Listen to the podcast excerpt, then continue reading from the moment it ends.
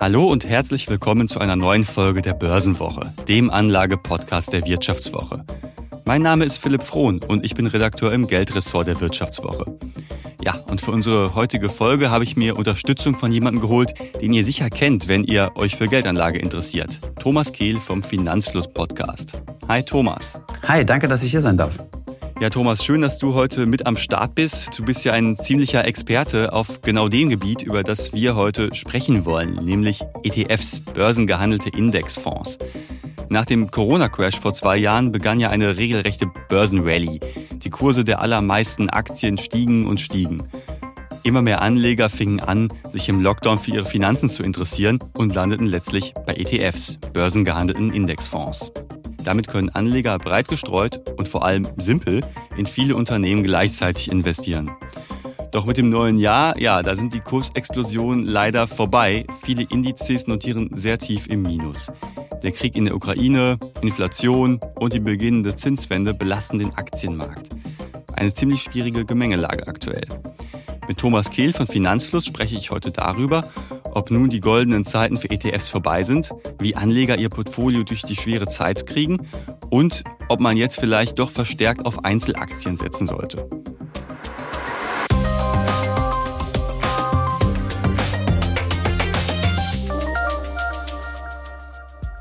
Thomas, du sagst von dir selbst immer, dass du ja gerne einfache Portfolios hast und du bist ja auch ein bekennender ETF-Sparer. Und ja, ich möchte auch direkt mal zum Anfang so den, den allgemeinen Voyeurismus befriedigen. Mhm. Vielleicht kannst du unserer Hörerinnen und Hörerschaft mal ein bisschen Einblicke in dein persönliches Portfolio geben. Wie investierst du denn zurzeit? Eigentlich ziemlich langweilig, ja, aber auch schon seit einigen Jahren. Und zwar investiere ich einfach in ein breit gestreutes Aktienportfolio, das mit Hilfe von ETFs. Und ich habe genau zwei ETFs in meinem Portfolio drin, also in meinem Aktienteil. Das ist einmal ein ETF auf den MSCI World und einer auf den ähm, MSCI Emerging Markets mit einem Mischverhältnis von 70 Prozent äh, den World und 30 Prozent Emerging Markets. Und das war es eigentlich auch schon, ja. Und also so lehrbuchmäßig, wie es immer auch gesagt wird, wie man ETFs besparen soll. Ja, ich meine, es gibt keinen richtig oder falsch, ja. Also, also im, das, was genau das Richtigste in Anführungszeichen ist, das weiß man immer nur im Nachhinein, ja. Es ist halt ein Mischverhältnis, mit dem ich mich zu angefreundet habe irgendwann mal. Das ist auch nicht das Perfekte, weil man kann hier noch ein bisschen Feintuning betreiben, beispielsweise ein bisschen mehr Small Caps. Also diese beiden ETFs sind ja überwiegend auf Large Caps, also Unternehmen aus der ersten Börsenliga, aber man kann ja auch noch welche aus der zweiten und vielleicht dritten dazu mischen. Und es ist natürlich sehr US-lastig im ähm, World-Teil und sehr China-lastig im Emerging Markets-Teil.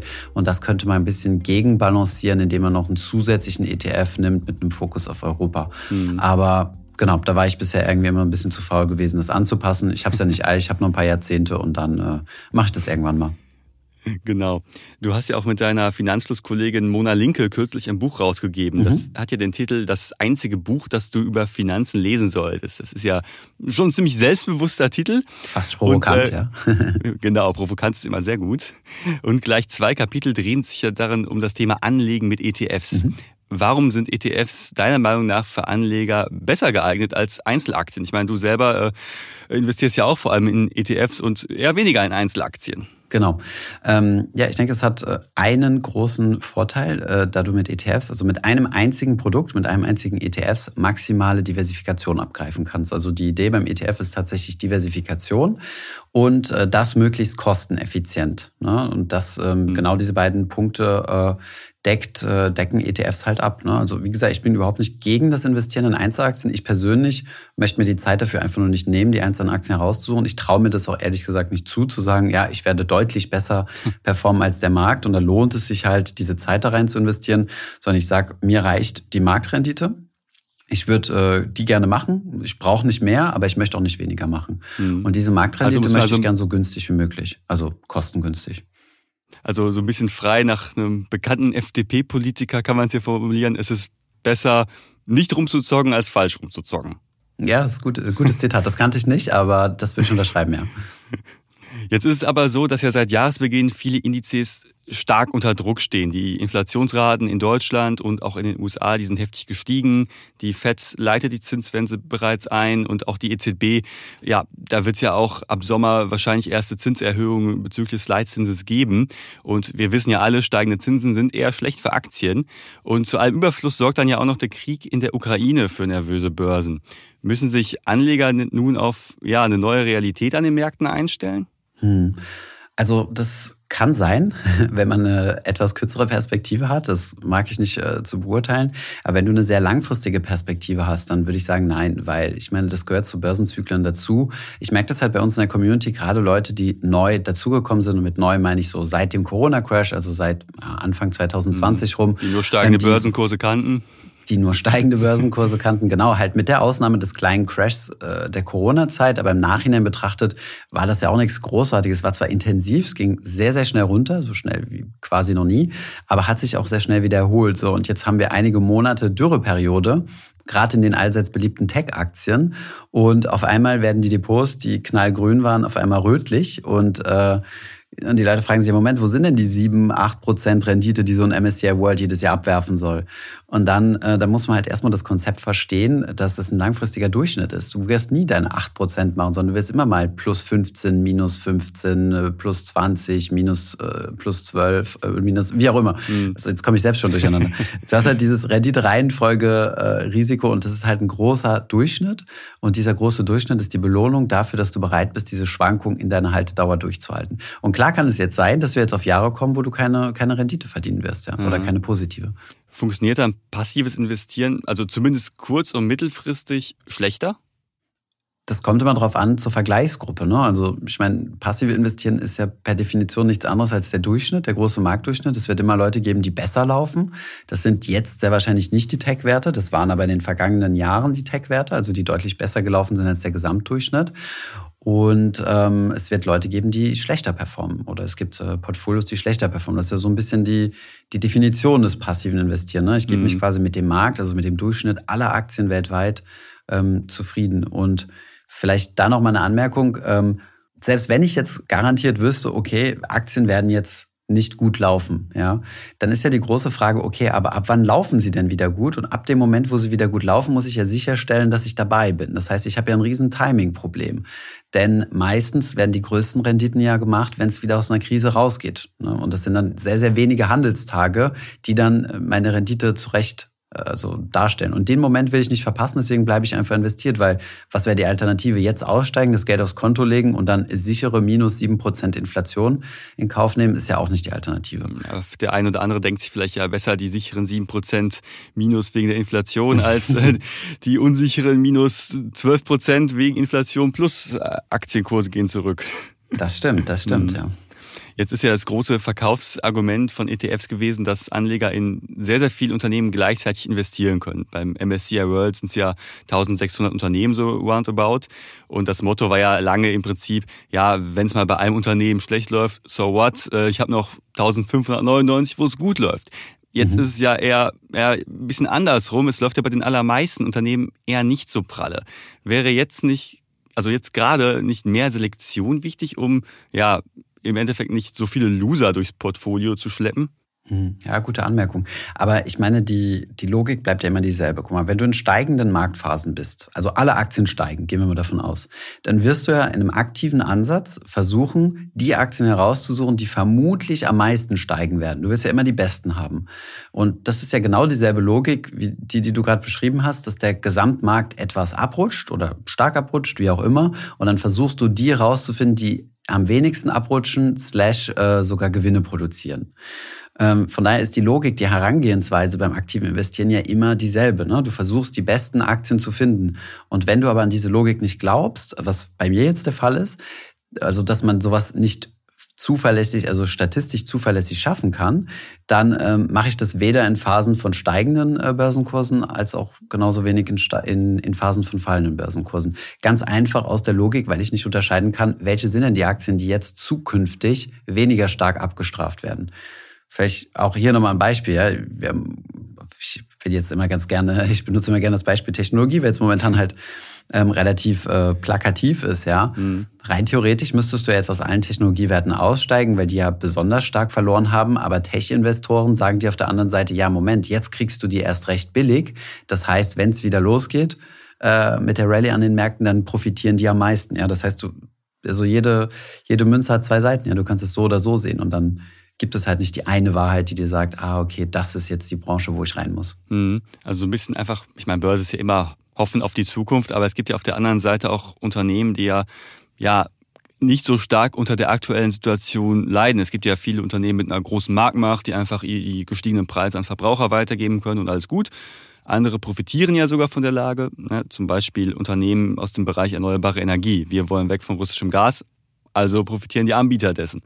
Ähm, Wäre das nicht auch interessant für Anleger, eher auf die Suche zu gehen nach Unternehmen, die in schweren Zeiten gute Erträge machen? Ich meine, du hast ja gerade schon so ein bisschen angesprochen, es ist ja auch eine Typfrage, aber äh, wäre das nicht auch ein Ansatz, den man zumindest zusätzlich verfolgen sollte? Klar, diese Strategie hast du natürlich. Ne? Also es gibt ja gewisse Zyklen. Äh, du kannst jetzt vor allem auf die setzen, die, äh, die, die in solchen Zyklen halt profitieren, die besonders robust sind, in, in Werte investieren. Also weg jetzt von Growth-Aktien, also die, die großen Wachstumsstars und hin zu mehr Value-Investment, weil auch in Kriegszeiten muss gegessen werden, auch in Kriegszeiten braucht man Medikamente und sowas. Das sind ja alles solche Branchen, die äh, quasi krisen, relativ krisenunabhängig sind, sagen wir es mal so. Und die kann man ja mal ganz, ganz grob als Value-Aktien bezeichnen und dass du jetzt halt wieder so ein Shift zu Value hin hast. Klar, ich meine, auf solche Zyklen kann man sich einlassen, ähm, aber das erfordert halt auch wieder eine Analyse. Ne? Und ähm, die würde ich mir halt einfach gerne sparen, weil ich habe mhm. ja in meinem in so einem Weltportfolio habe ich halt alles drin, sowohl das Growth, also die Growth-Elemente, als auch die Value-Elemente. Mhm. Ähm, aber wie gesagt, ich kann jeden nachvollziehen, der das gerne macht und der da gerne Zeit rein investiert und und versucht, da das Beste rauszuschlagen. Mhm. Jetzt gibt es ja so einen Mittelweg, sage ich mal. Also ETFs, du hast ja gerade schon beschrieben, du sagst von dir auch selber, ich habe jetzt keine Lust, so großartig Geschäftsberichte zu wälzen, dafür investiere ich halt in ETF. Äh, nun gibt es ja auch ja, ziemlich viele Themenfonds mittlerweile. Da hat es ja auch einen ziemlichen Hype gegeben, die neue Trendthemen aufgreifen, zum Beispiel halt Energie. Wir sehen ja momentan, dass äh, Themen-ETFs rund um Energie ziemlich gut laufen. Ähm, sind solche Themen-ETFs prinzipiell eine gute Alternative in Zeiten wie jetzt? Also das hängt davon ab. Also was wir halt häufiger mal vorgestellt haben, was die meisten Menschen in unserer Community machen, ist ein sogenanntes Core Satellite Portfolio. Das bedeutet, du machst dir so ein Weltportfolio als Core, als Kern und dann packst du darum so einige Satelliten. Also es sind dann einzelne Wetten äh, oder einzelne Investitionen in solche Branchen-ETFs oder das können dann auch Einzelaktieninvestments sein. Also auf diese Satelliten packst du dann halt alles drauf, äh, was dir so Spaß macht und wo du dann wo du dir dann quasi deine große Renditechance erwartest.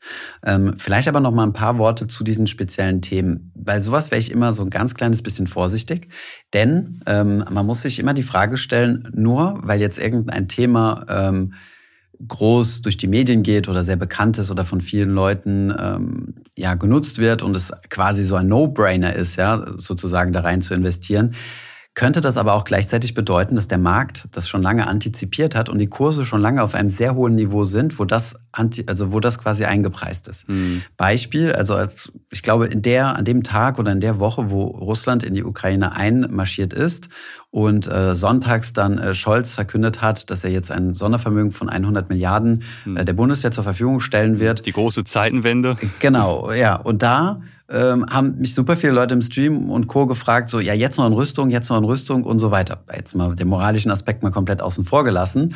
Kaum hat die Börse am Montag aufgemacht, waren natürlich alle Rüstungswerte, die davon profitieren werden, schon 30 Prozent im Plus. Das heißt, du bist dann schon viel zu spät dran. Der Markt ist da quasi schon drin. Diese Antizipation, dass es jetzt zukünftig deutlich mehr Rüstungsausgaben geben wird und dementsprechend Rüstungsunternehmen größere Profite einfahren werden, die sind ja von heute auf morgen in diesem Kurs drin. Mhm. Das heißt, wenn ich jetzt noch in Rüstung Industrie äh, investiere, dann ähm, setze ich darauf, dass quasi das Wachstum in diesem Bereich noch stärker sein wird als vom allgemeinen Markt angenommen. Ja? Und dasselbe ist ja auch mit erneuerbaren Energien. Du hast ja gesagt, die sind sehr gut gelaufen, aber das bedeutet ja nicht, dass die auch zukünftig unbedingt gut laufen werden. Und das ist ja das Einzige, was mich interessiert. Mich interessiert ja nicht, was in der Vergangenheit gut lief, sondern ich will ja nur wissen, was sind jetzt die Dinge der Zukunft. Mhm. Und das, da muss man halt ja, sich selbst, äh, das Selbstbewusstsein haben zu sagen, äh, jo, das traue ich mir zu, das rauszufinden und dann auch die Ehrlichkeit, wenn es mal nicht geklappt hat, sich das einzugestehen. Hm. Nach einer kurzen Unterbrechung geht es gleich weiter. Bleiben Sie dran. Riskiere ich zu viel? Ist das die richtige Entscheidung? Bin ich zu spät dran? Machen Sie Clarity AI zur Grundlage Ihrer Anlagenentscheidungen. Verwalten Sie Ihr Portfolio für nachhaltiges Wachstum unter Einhaltung von EU-Taxonomie, Offenlegungsverordnung oder BVI-Kriterien mit der ultimativen Mischung aus leistungsstarker KI und Branchen-Know-how. Reduzieren Sie Risiken und erreichen Sie Ihre Ziele auf der Grundlage von transparenten Fakten, nicht von Meinungen. Clarity AI mit Technologie zu besseren menschlichen Entscheidungen. Besuchen Sie clarity.ai und starten Sie noch heute. Du hast ja gerade schon gesagt, eine, eine sichere Bank sind ja solche in Anführungsstrichen Hype-Themen ja gerade nichts. Die Börsenerwartungen, die sind ja auch schon ziemlich hoch. Und die Frage ist ja, kann das Unternehmen diese Erwartungen auch erfüllen? Und ja, da müssen wir an dieser Stelle ja auch nochmal kurz darauf hinweisen, dass wir hier ja keine Haftung übernehmen können für Entscheidungen, die ihr am Kapitalmarkt trefft. Also informiert euch gut, bevor ihr Geld investiert, ob jetzt in ein einzelnes Unternehmen oder auch in einen ETF. Und Thomas, da nochmal auch vielleicht eine Rückfrage. Du hast gerade davon gesprochen, dass man so seinen Core haben sollte, seinen Welt-ETF und dazu noch einige Satelliten, wo man sich Renditechancen erhofft. Wie groß darf denn mein Satellit sein? Also wie gesagt, ich sag, man kann das. Also ich persönlich mache das zum Beispiel nicht. Ich habe äh, quasi nur keine einzelne Einzelaktie. äh, na, jein. Ich habe eine einzelne Einzelaktie für Recherchezwecke. Ich habe mir mal eine LVMH-Aktie gekauft, äh, weil äh, ich ja auch Luxusaktien sind ja gerade auch nicht schlecht. Also mit meiner habe ich Geld verloren. Oh, verdammt. Das, das, war für eine Recherche, um in den Aktionärsclub reinzukommen. Und ich wohne ja auch in Paris. Und äh, und genau, da hatte ich Lust mal auf eine Hauptversammlung zu gehen und im Aktionärsclub mal zu gucken, was das ist. Also wir haben eine Recherche gemacht über das Thema Sachdividenden und in mhm. dem Kontext habe ich das gekauft. Aber nein, nicht als echte Geldanlage habe ich keine einzelne Aktie. Ich habe auch keinen Sektor. Das Einzige, was ich neben meinen ETFs habe, ist äh, ein Bitcoin-Investment und mhm. ein ganz kleines bisschen Ethereum. Mhm. Also da bin ich doch recht diszipliniert. Und nochmal kurz zurück, wie, wie, groß sollten der Satellit so sein, prozentual ausgedrückt, Pi mal mhm. Daumen. Gibt es da einen Richtwert, den du äh, deiner Community mitteilst? Mm, nee, habe ich eigentlich nicht. Also mhm ich würde mal sagen, unter der Hälfte sollte es schon sein, also weniger als 50 Prozent, sonst äh, vertauschen sich auf einmal die Cores und die Satellites, ja. Mhm kann ja auch rein, ich glaube, rein physikalisch nicht gehen, dass du, dass du Körper, also Himmelskörper hast, die um einen anderen drumherum schwirren, die größer sind als das, wo sie drumherum schwirren. Aber das weiß ich nicht. Vielleicht ist das auch eine Falschaussage. ähm, ja, von daher, es gibt da kein richtig oder falsch, genau wie es kein richtig oder falsch gibt in der Aufteilung zwischen Schwellenländern und Industrieländern. Ja, das hatten mal irgendwann ein paar Leute berechnet, dass das eigentlich eine ganz gute Aufteilung ist, was an die Bruttoinlandsproduktgewichtung ganz nah rankommt. Aber wie gesagt, es ist so präzise, wie eine Daumenregel halt sein kann. Mhm viele Anleger, die werden jetzt ja auch, wenn sie gerade in ihr Depot schauen, ziemlich schlechte Laune bekommen. Da wird ja mehr rot blinken, als ihnen eigentlich lieb ist. Und Thomas, vielleicht auch mal so zum Ende der Folge hin, vielleicht nochmal, um ein bisschen Optimismus äh, zu versprühen. Warum sollten Anleger denn trotzdem jetzt nicht aufhören zu investieren? Weil sie eine langfristige Motivation haben, hoffentlich. Ja, also es geht, es geht, also wer die, das Schöne am Aktienmarkt ist ja, anders als am Kryptomarkt, ist, dass wir eine extrem lange Historie haben. Das heißt, wir können uns Zahlen angucken bis äh, weit, äh, sehr wahrscheinlich vor unser Geburtsjahr zurück und, äh, und können das analysieren und können gucken, was langfristig äh, womit man langfristig rechnen kann, können uns jede Krise angucken, ähm, die, die deutlich, die ganzen Krisen, die deutlich intensiver waren, als was wir jetzt momentan erleben. Und ähm, ja, und dann wird man relativ schnell feststellen, dass, äh, dass Langfristigkeit und Diversifikation zwei Aspekte sind, mit denen man langfristig am Kapitalmarkt Geld verdienen kann. Äh, wenn ich eines dieser beiden Dinge vernachlässige, kann es sein, dass ich am Kapitalmarkt Geld verliere. Hm. Also die goldenen Zeiten sind jetzt gerade eher zu ja, vielleicht bronzenen Zeiten geworden für ETFs oder wie würdest du das so resümieren? Ja, das können wir in fünf Jahren drüber sprechen, wenn wir zurückschauen können. Ja, es kann natürlich sein, äh, ich meine, man kann das so als Einkäufer sehen, im Einkauf liegt der Gewinn. Also vielleicht äh, sind momentan die Kurse ein bisschen niedriger und ich kann möglichst günstig einsteigen. Ja, vielleicht haben ja die ein oder anderen die Möglichkeit irgendwie dass sie irgendwo ein bisschen mehr Geld gespart haben durch die Pandemie, weil sie zum Beispiel nicht mehr so oft ins Büro müssen, sondern mehr von zu Hause arbeiten und dann ein bisschen mehr Geld investieren. Vielleicht zahlt sich das ja aus. Ich meine, wir brauchen ja, also ich persönlich brauche keine steigenden Kurse. Ich will noch nicht in Rente gehen. Ich brauche mein Portf das Geld, was in meinem Portfolio ist, brauche ich noch nicht. Für mich ist das absolut fein, wenn die Kurse jetzt äh, möglichst günstig bleiben und das sehr lang bis äh, und dann halt in den nächsten Jahrzehnten steigen, wenn ich, äh, wenn ich dran will an das Geld. Das ist jetzt ein bisschen mm. zynisch ausgedrückt, aber du weißt, was ich meine. Ähm, du sollst sowieso nur Geld investieren, was du auf kurze und mittelfristige Sicht nicht brauchst, also was du langfristig anlegen kannst. Und ähm, dann schau doch einfach nicht rein. Oder vielleicht noch ein kleiner psychologischer Trick, schau dir einfach nur die Anteile der ETFs an, die du im Portfolio hast. Das ist nämlich eine Zahl, die kann nur wachsen, außer du verkaufst Anteile.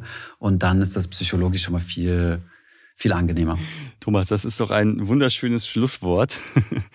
Und mhm. äh, bevor wir uns verabschieden, liebe Hörerinnen und Hörer, möchte ich euch noch mal kurz auf ein besonderes Angebot hinweisen. Als Abonnenten der Börsenwoche bekommt ihr alle Inhalte der Wirtschaftswoche für fünf Monate zum halben Preis. Das Angebot findet ihr wie immer unter vivo.de slash bw-abo oder im Link unten in den Show Notes.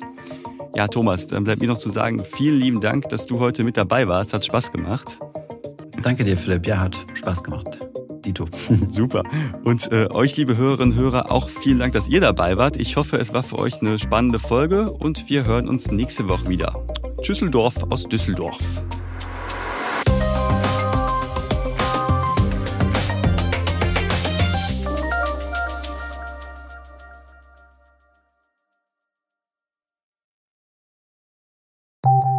Nach einer kurzen Unterbrechung geht es gleich weiter. Bleiben Sie dran.